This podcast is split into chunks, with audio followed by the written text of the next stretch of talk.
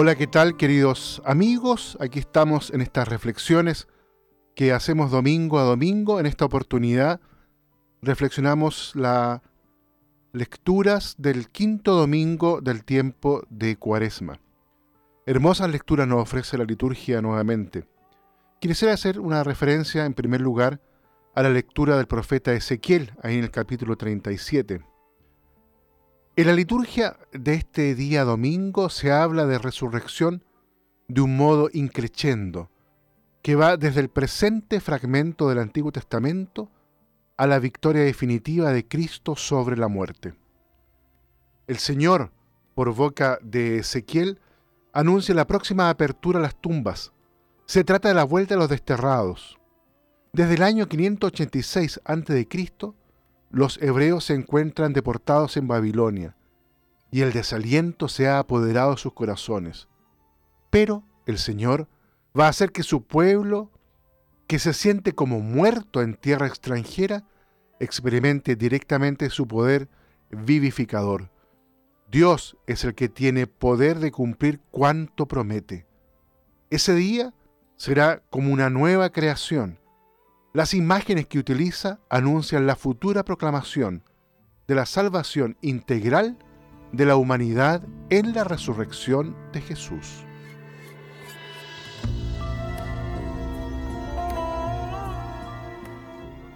Miremos ahora la segunda lectura ahí de la carta a los romanos.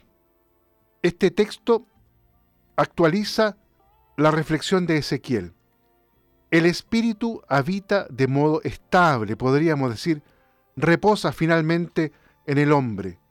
Para el hombre es fuente de seguridad, de paz, de gozo, porque constituye el fundamento inamovible de su pertenencia a Cristo.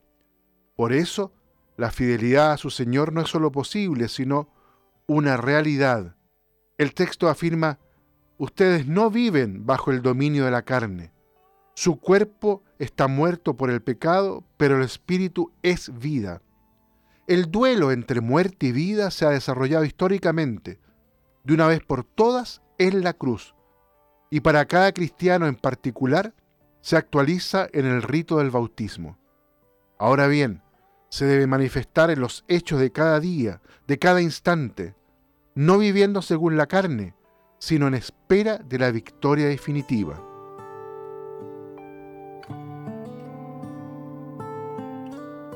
Los invito ahora a que miremos el Evangelio de este día domingo, ahí del evangelista Juan.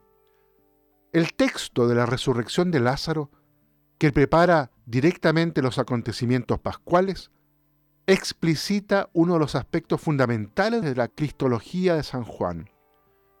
Es un increyendo lento. En el relato se pasa de la narración de la enfermedad, la muerte y la sepultura hasta la resurrección al cuarto día. Entre líneas aparece la humanidad llena de ternura de Jesús, que no, reprime sus lágrimas ni su llanto, la confidencialidad de la amistad y el misterio de la filiación divina. El credo de Marta sintetiza de un modo maestro esta rica realidad.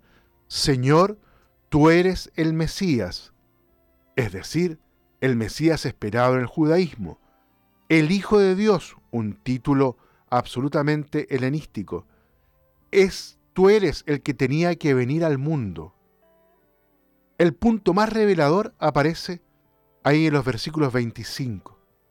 Lapidario como la revelación del nombre de Dios en el Sinaí, Yahvé, del que es ahora una explicación cuando Jesús afirma, yo soy la resurrección y la vida.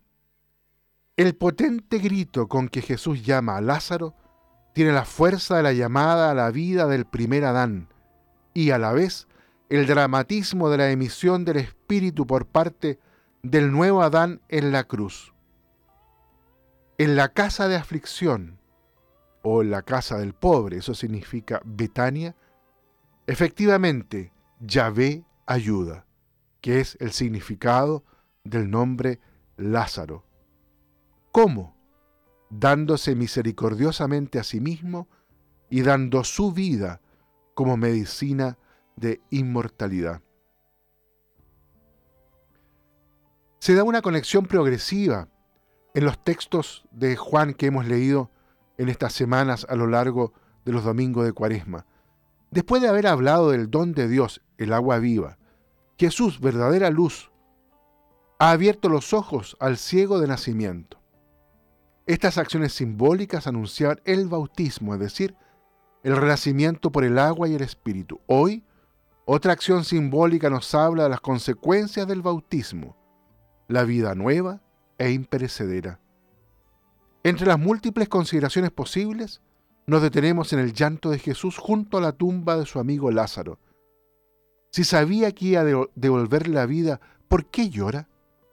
Sus lágrimas son tan reales, tienen también un valor simbólico. Se trata de todas las miserias humanas, cuyo culmen es la muerte corporal, que produce en Jesús esas lágrimas de compasión. Todo el misterio de la redención es un misterio de compasión y de amor.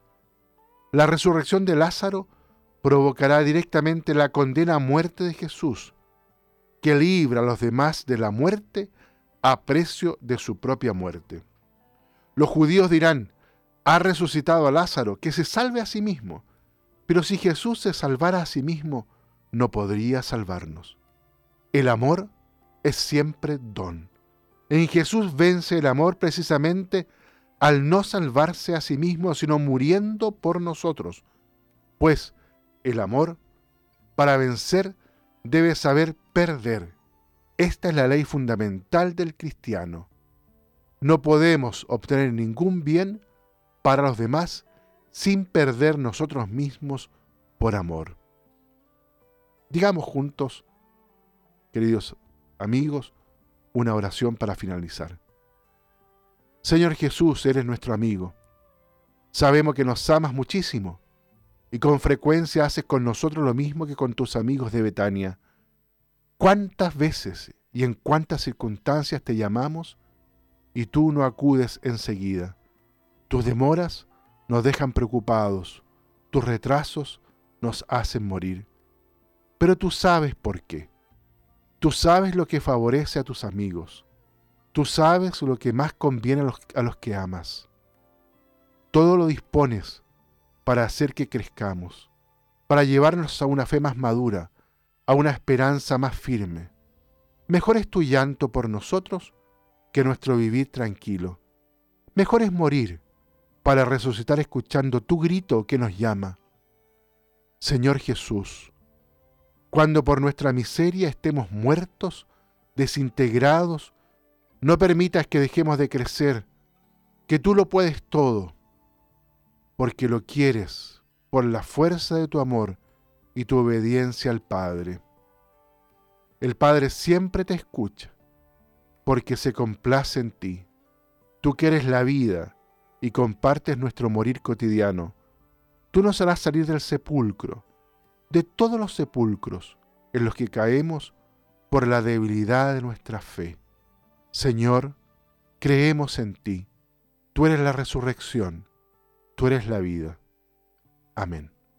Que Dios los bendiga a todos y a cada uno.